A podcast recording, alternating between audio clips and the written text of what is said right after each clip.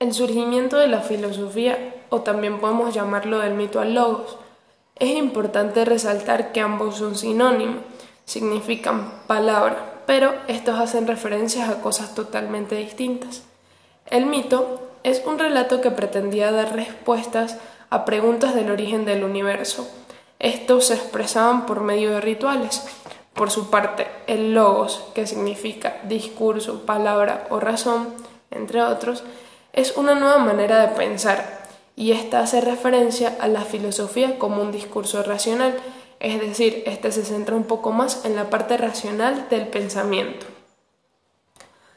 La filosofía da inicio a partir de la teoría de Tales de Mileto, quien fue el primer filósofo.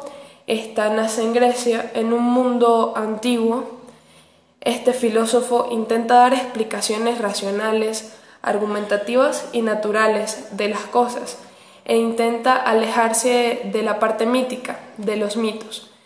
A partir del siglo XX se han dado a conocer otras teorías que han surgido a partir de la pregunta que se realizó Tales de Mileto y estas han sido más aceptadas por, por varios científicos. Eh, algunos filósofos de ellos podemos mencionar a Barnett, a Comfort, a Bernard, entre otros.